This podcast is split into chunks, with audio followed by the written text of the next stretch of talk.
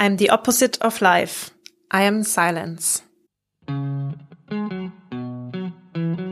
Hallo bei Die Buch, der feministische Buchpodcast. Die Buch ist ein Podcast über Bücher von Frauen und Themen, die uns als Menschen bewegen, aus einer feministischen Perspektive. Für Bücherwürmer und Lesefaule, für Feministinnen und alle, die es noch werden wollen. Ich bin Julia. Und ich bin Sophia. Wir sitzen heute endlich wieder mal hier. Ich freue mich so. Es ist, äh, kommt mir wie eine Ewigkeit vor. Mir auch. Endlich wieder mal ein Sonntag, wo wir gemeinsam eine spannende Aufnahme machen und über tolle Themen diskutieren. Ich freue mich extrem. Ähm, aber ich muss ganz ehrlich sagen, bei dem Zitat, das du mir da vorgelesen hast, habe ich mir kurz gedacht, was? Silence und Sophia, das passt irgendwie nicht zusammen. Was? Ich habe auch meine stillen Momente. ja, ja das äh, würde ich dich eigentlich eh gerne fragen. Bist du eher so eine Quasselstrippe oder bist du jemand, der auch gerne mal so ja, seine Ruhe hat? Ähm, viele Menschen in meinem Umfeld würden wahrscheinlich eher zu ersteren tendieren. Aber ich glaube, ich kann halt Quasselstrippe sein, weil ich auch meine ruhigen Momente sehr brauche und auch immer mehr brauche kommt mit meinem fortgeschrittenen Alter. Ich wollte auch gerade sagen, du wirst alt. ja, also Silence habe ich gehört. Ähm, worum geht's denn in dem Buch, das du uns vorstellst? Das Buch heißt Under the Tongue von Yvonne Vera und ist 1996 im Baobab Buchverlag erschienen, ähm, auf Englisch. Ist, gibt's dabei auch nur auf Englisch. Ähm, es geht um das Schweigen und um das Nicht-Sprache finden. Es geht um das Thema der sexuellen Gewalt. Also ein sehr heftiges Thema. Ähm, und um, de, um die Frage so, wie, wie kann ich überhaupt über so etwas sprechen oder wie kann ich es dann ausdrücken, wenn, ähm, wenn mir eigentlich die Sprache fehlt. Dazu vielleicht äh, sprechen wir eine ähm, kleine Triggerwarnung aus für alle, die ähm, zum Thema sexuelle Gewalt ähm, jetzt nichts hören möchten. Einfach ähm, zur nächsten Folge springen oder eine andere Folge von uns anhören. Die passt vielleicht dann besser für euch. Genau, danke dafür. Ähm, ist irgendwie ganz wichtig, das zu sagen, weil das Buch ist schon sehr heftig und ähm, ja, wir werden es heute äh, dennoch besprechen, weil es ein sehr wichtiges Thema ist und weil ich sehr spannend finde, wie Yvonne Vera ähm, auch mit dem Thema umgeht. Die Geschichte ist geschrieben aus der Perspektive von Sisa. Sisa ist ein Mädchen, wir wissen nicht genau, wie alt sie ist, aber ich schätze mal so in der mm, ja, Pubertät. Ähm, und sie wurde vergewaltigt ähm, mehrere Male und zwar von ihrem Vater. Also es geht auch um Inzest, es geht um Kindesmissbrauch. Sie spricht nicht mehr. Sie lebt gemeinsam mit ihrer Großmutter. Der Vater ist tot, wissen wir. Die Mutter ist weg und ähm, sie versucht sich dem Geschehenen anzunähern. Wir werden gleich mal hineingeworfen in so einen Strudel aus Worten, Metaphern, sehr lyrischen und sehr körperlichen bildhaften Beschreibungen. Und am Anfang als Leserin verstehe ich gar nicht, was da jetzt eigentlich abgeht. Man versteht es immer mehr beim Lesen vom Buch und ganz zum Ende eigentlich ähm, wird es erst expliziter. Und das fand ich auch ganz interessant, das auch aus einer Perspektive von einem Kind oder von einer Jugendliche zu lesen, die gar nicht so weiß, was sie da eigentlich geschehen ist. Sie weiß nur, sie kann nicht darüber sprechen. Und weil sie nicht darüber sprechen kann, kann sie auch keine klaren Worte finden in ihrem Inneren. Aber ähm, sie beschreibt das eben sehr bildhaft. Das ist wie so ein bisschen in ihren inneren Gedankenstrudel, in dem ich als Leserin da so hineingezogen werde. Ja, mich interessiert jetzt auch, ähm, was ist denn das überhaupt für eine Figur, der wir da begegnen? Das ist eine, ein Mädchen, ein, ein, eine junge Frau, die ja mit ihrer Vergangenheit über, offensichtlich überhaupt nicht umgehen kann natürlich äh, mit diesem Erlebten. Ähm, und die Frage stellt sich mir wie stelle ich diese Perspektive jetzt als Autorin zum Beispiel dar? Wie würde ich mich dem annähern? Und du hast schon gesagt es gibt so ganz viele Bilder. Ähm, was für Bilder was für Bilder sehen wir denn da überhaupt? Es sind sehr starke Bilder aus der Natur und sehr körperliche Bilder. Das sind so nicht die zwei Dinge, die mir so am meisten hängen geblieben sind. Sie beschreibt zum Beispiel, wie so in einen Wasserstrudel hineingezogen wird, im, im Fluss schwimmt und einen, gegen einen Felsen kracht. Und sie beschreibt auch, wie ihr, ihr Körper irgendwie gebrochen ist. Sie beschreibt auch, wie die Zähne im Mund zerfallen zum Beispiel oder wie die Knochen gebrochen werden. Wir wissen, dass das jetzt kann auch natürlich passiert sein, aber vieles wahrscheinlich auch einfach so gefühlte, gefühlte Realität für sie. Und sie beschreibt sehr viel ähm, Naturbilder über die Sonne, über den Mond. Ähm, ja, und auch irgendwie so diese, wir wissen, dass dies, die Vergewaltigung oft in der Nacht stattgefunden hat und Die Nacht ist etwas sehr Furchteinflößendes für sie und manchmal aber auch etwas Beruhigendes, weil es irgendwie so Dunkelheit ist, wo sie für sich ist und wo sie alleine ist. Also es ist irgendwie sehr, so sehr widersprüchlich. Und ich muss auch noch dazu sagen, es ist jetzt nicht nur aus der Perspektive von Sissa erzählt, sondern es gibt immer wieder ähm, Einschübe von anderen Szenen, die dann auch so ein bisschen den Kontext erklären, dass es nicht spezifisch aus ihrer Perspektive ist. Das Buch spielt ähm, vor 1980, also vor der Unabhängigkeit Zimbabwes. Und in diesen eingeschobenen Szenen erfahren wir ein bisschen etwas über ihre Eltern, also wie sich ihre Mutter und ihr Vater kennengelernt haben zum Beispiel. Ihr Vater war dann Minenarbeiter in der Stadt, sind ähm, als junges Paar in die Stadt gezogen und sie beschreibt auch ähm, ein bisschen das Leben ihrer Großmutter, mit der sie jetzt zusammenlebt und auch den Schmerz der Vergangenheit ihrer Großmutter. Also das ist schon spannend, so ein bisschen über diese die drei Frauen eigentlich, die Generationen dieser drei Frauen zu erfahren, aber auch zu erfahren über ihren Vater als jungen Mann, aber diesen diesen jungen Mann und diese diese diese Person, die dann die Tochter vergewaltigt, die nähern sich nicht wirklich an. Aber es für mich war es dann irgendwie noch umso schwerer, auch zu, von von ihm zu lesen aus einer irgendwie menschlichen Perspektive, weil es dann noch schwerer ist, ihn so als das unnahbare Monster irgendwie in eine Ecke zu stellen. Also es ist schon so, es ist so, ein, es ist so fragmentiert, aber es ist, ich fand es ganz gut, weil Yvonne Vera schon versucht, auch den Kontext so ein bisschen herzustellen, also den politischen und gesellschaftlichen Kontext auch.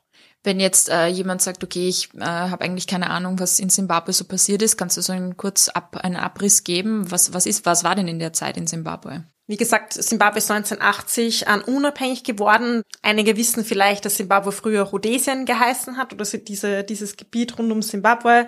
Es war auch Teil der British South African Company. Das war so ein, ein, ein Teil der Kolonialgeschichte bis ähm, in den 1920er Jahren. Dann wurde Simbabwe zu Südrhodesien, eine britische Kolonie ab 1965 hat dann eine weiße Minderheitsregierung regiert. Es gab ja viele Siedler ähm, in Simbabwe oder viele, ja, einige weiße Siedler, die dann eine Minderheitsregierung gegründet haben und dann hat sich ein Guerillakrieg der schwarzen Bevölkerung formiert, die gegen diese weiße Minderheitsregierung angekämpft haben und 1980 war dann die Unabhängigkeit und ähm, ja, seitdem heißt Simbabwe auch Simbabwe. Jetzt äh, kann ich mir vorstellen, wenn es aus der Perspektive eines Kindes erzählt ist, das Kind bekommt ja wahrscheinlich äh, diese politischen Hintergründe oder diesen politischen Kontext nicht so mit. Wie erfahren wir das denn? Ähm, erfährt das das Kind und, und äh, wird das irgendwie mit einbezogen oder sehen wir das wirklich nur aus der Perspektive der Eltern? Sie schreibt nicht wirklich drüber. Sie schreibt wirklich sehr über ihre eigenen Erfahrungen. Ähm, es sind eben immer diese Szenen dazwischen. Und nach und nach, weil wir, ich frage mich dann schon, wo ist denn dieser Vater jetzt oder wo ist denn diese Mutter jetzt? Ähm, warum lebt sie bei ihrer Großmutter? Und wir erfahren dann, dass die Mutter im Gefängnis ist, weil sie ähm, den Vater getötet hat, weil sie eben bemerkt hat, dass er die Tochter immer wieder vergewaltigt hat. Also eine ganz schön heftige Familiengeschichte. Sehr heftig, ja. Du hast auch ein bisschen erzählt ähm, über die Autorin, ähm, die ja in, in Zimbabwe eigentlich seine spannende Rolle auch spielt. Kannst du ein bisschen drüber erzählen? Was, was macht sie denn so besonders? Ja, sie ist 1964 geboren in Zimbabwe, ist dort aufgewachsen, hat auch als Kind auf einer Baumwollplantage gearbeitet, ist später nach Kanada gezogen, wieder zurück, hat dann auch im Kulturbetrieb in Zimbabwe gearbeitet und ist dann an ihrem Lebensende wieder nach Kanada zurück und sie ist 2005, also mit gut 40 Jahren, verstorben. Sie wurde zu ihren Lebzeiten HIV-positiv diagnostiziert und starb dann an Meningitis, was auch ähm, mit ihrer AIDS-Erkrankung und dem Ausbruch von AIDS zu tun hatte.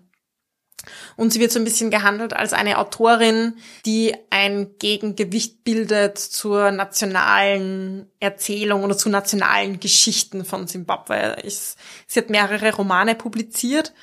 Ähm, ich habe auch einige davon gelesen und ich finde, das zieht sich wirklich so ein bisschen durch, durch ihre ähm, ganzen Romane. Sie hat zum Beispiel auch ein, ein Buch geschrieben, Without a Name heißt das.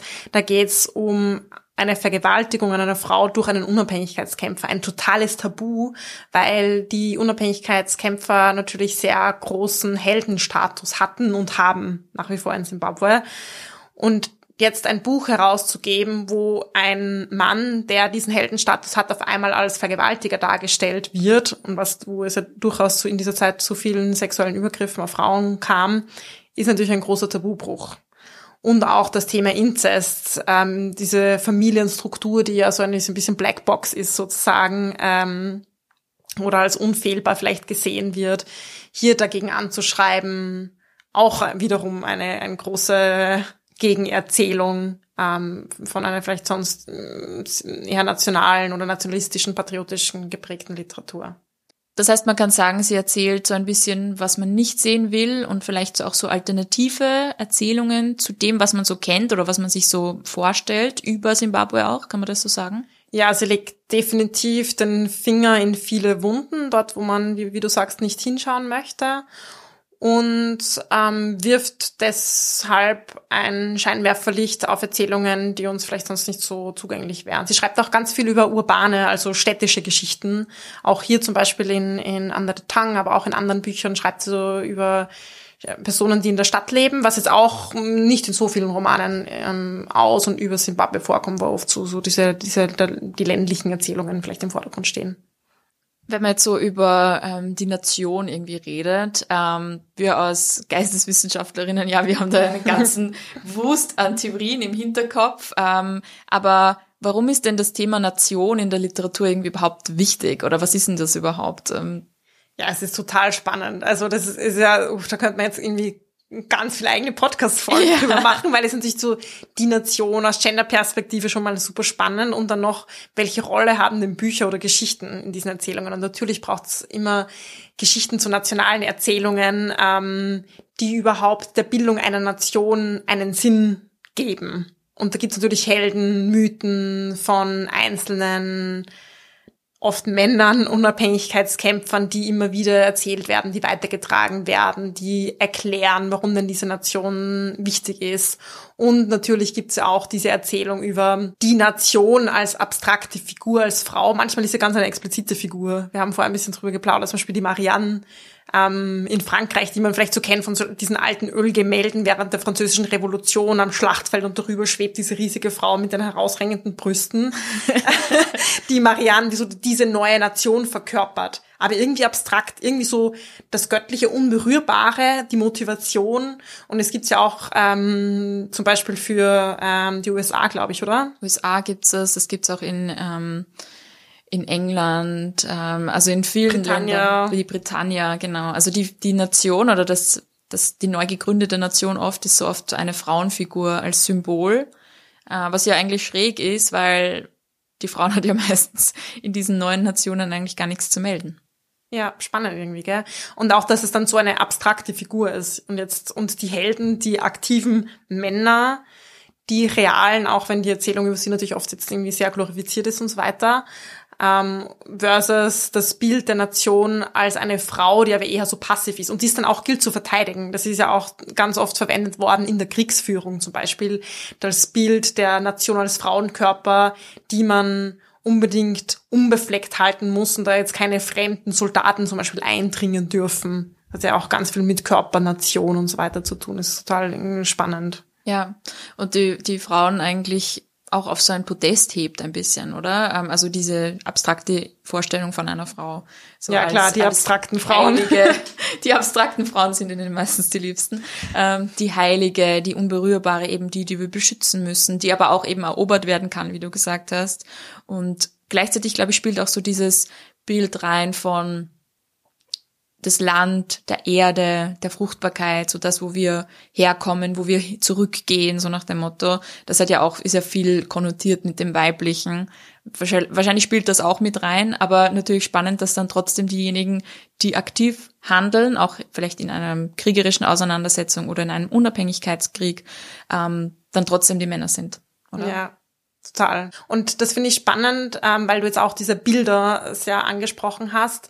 Yvonne Vera macht das durch ihre Erzählungen explizit, ähm, dass sie so eine Gegenerzählung erzählt und innerhalb der Bücher auch durch diese Bilder. Also ich habe es schon angesprochen, es ist irrsinnig poetisch, lyrisch, sie arbeitet ganz viel mit Naturbildern und die verwendet sie auch aus der simbabwischen ähm, Folklore, also gerade von so Shona-Traditionen zum Beispiel, wo Weiblichkeit oft mit Wasser verglichen wird oder Wassergeistern oder ähm, auch die Erde sozusagen was Weibliches ist. Und sie verwendet das ja ähm, bewusst, denke ich, ähm, dass sie diese folklorischen Metaphern aufgreift, aber sie bricht dann auch immer wieder damit. Ich erinnere mich an eine Szene im Buch, wo es genau um das Wasser geht, das etwas sehr Weibliches ähm, und Gutes ähm, sein kann manchmal und im nächsten Augenblick schreibt sie aber darüber, wie so sich fühlt, als würde das Wasser in sich hineinströmen und sie kann es nicht herauslassen, sie kann, sie ertrinkt fast in diesem inneren Wasser und verwendet das auch als Bild, was sie beschreibt, eben in ihrem Schmerz oder in der Gewalt, die ihr zugefügt wurde, auch so ein bisschen vielleicht als Bild für die Weiblichkeit, die sie gegen sie kehrt. Und auch, ich meine, solche Naturbilder können ja immer sowohl was Nährendes oder Positives haben, als auch was Bedrohliches, Gefährliches, Negatives. Also so das Wasser hat eben, eben diese beiden Aspekte. Und ich denke mir, was ich irgendwie spannend finde an dem Buch, dass du, ähm, was du eben erzählt hast, ist dieser Widerspruch und diese Komplexität, dass es eben beides hat und beides ist und dass sich etwas Positives auch gegen einen wenden kann. Ja, eben um bei dem Wasserbeispiel zu bleiben, das Wasser sie droht zu ertrinken, sie wird weggerissen, weggespült, sie ist komplett ähm, überfordert oder ja, hat überhaupt keine Handlungsmacht und aber gegen Ende vom Buch schreibt sie auch darüber, wie ein Fluss aus ihr herausströmt, sozusagen die Worte, die sie findet, die Sprache, ähm, sie beginnt einzelne Worte und Sätze wieder zu reden und dann wird das Wasser wieder zu etwas Positivem. Also sie, sie schwankt da immer so hin und her und auch mit der Stille. Also im Zitat zu Beginn haben wir gesagt, ähm, ich bin das Gegenteil von Leben, ich bin die Stille sozusagen als etwas sehr Negatives. Und dann schreibt sie wieder, under the tongue, also was ja auch so das Titel, der Titel vom Buch ist, unter, unter der Zunge ist die heilende Stille. Also es ist wieder was sehr Heilsames und es ist manchmal einfach ein bisschen schwer zu verstehen, aber dennoch irgendwie sehr gut zu fühlen, finde ich, in diesem Buch. Ja, wie ist es dir denn so als Leserin generell gegangen äh, mit dem Buch und wem würdest du das Buch jetzt empfehlen? Weil es ist ja trotzdem ein bisschen speziell und auch ein heftiges Thema und es ist vielleicht nicht für alle das Richtige. Absolut. Ich fand es sehr heftig und eindringlich. Ich, es ist ja relativ dünn, dünn ähm, ich habe es auch zweimal gelesen, weil ich beim ersten Mal noch gar nicht so richtig verstanden habe, um was geht. Und ich habe es immer so wirklich sehr häppchenweise gelesen. Wie wenn man Gedichte liest, man jetzt auch nicht ewig lang, weil es eben so lyrisch ist, sondern immer eins und dann muss man es irgendwie wirken lassen. So ist mir beim Buch auch gegangen. Es ist aber jetzt nicht so, dass man sich denkt, oh Gott, das ist irgendwie so ähm, ja, so auf super intellektuell gemacht und ähm, komplett unzugänglich. Ich finde, gerade weil es eben sehr viel so Natur und Körper drinnen hat, ist es schon auch irgendwie zugänglich zu lesen, aber auf eine andere Art und Weise. Man muss sich mal darauf einlassen, dass man es vielleicht nicht versteht und dass man sich auch oft unwohl fühlt beim Lesen, natürlich, wenn es um so ein Thema geht, ohne genau zu wissen, warum denn eigentlich. Also dieser Schmerz kommt schon sehr stark durch. Ich habe auch eine Kritik gelesen, online, wo es da so ein bisschen darum ging, pff, Yvonne Vera will viel zu viel mit diesem Buch, ist komplett überladen. Und das kann ich schon auch nachvollziehen, diese Kritik. Ich mag Gedichte und ich mag Lyrik so prinzipiell ganz gern, also ähm, fand ich eine spannende Art, mich dem Thema anzunähern, weil es irgendwie vielleicht, ich, wir können ihn von Vera leider nicht fragen, ich habe jetzt auch dazu nichts gefunden, aber ich denke, es ist halt ein möglicher Zugang zu so einem Thema zu schreiben, ähm, bewusst ganz lyrisch zu sein, um irgendeine Art der Sprache zu finden. Ja, und ich denke mir, dass es dann eben auch ein Effekt ähm, von so einem Buch, dass man sich als Leserin eben auch nicht wohlfühlt bei der Lektüre. Das ist natürlich, das mag jetzt vielleicht nicht jeder, ja, manche, also viele ähm, Leute möchten einfach gern was Unterhaltsames, Nettes, Schönes lesen, was auch vollkommen ähm, gerechtfertigt ist. Aber gerade solche Literatur will halt auch was bewegen oder was bezwecken, will halt auch eine emotionale Reaktion vielleicht bei den LeserInnen auslösen. Und da ist halt gerade sowas wie Verwirrung, natürlich, weil was passiert da? Ähm, so eine Reaktion, die man natürlich als Leserin hat, genauso wie die Figur. Und wir nähern uns da wahrscheinlich auch eher der Figur an, weil wir verstehen plötzlich, okay, die ist ja komplett durch den Wind. Worüber redet sie da eigentlich, ja? Man muss schon bereit sein, sich ein bisschen der Unbequemlichkeit auszusetzen. Aber das ist auch notwendig bei so einem Thema. Klar.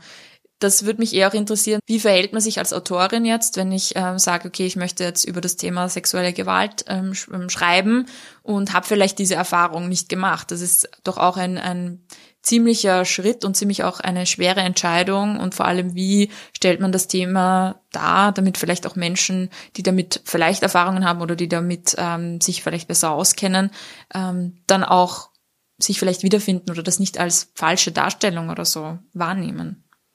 Ja, heikles Thema, schwierige Frage. Ich weiß auch nicht, ob Yvonne Vera selbst Erfahrungen ähm, gemacht hat, ob sie selbst mit sexueller Gewalt konfrontiert wurde. Sie hat sich dazu auch nicht wirklich geäußert, soweit ich das weiß.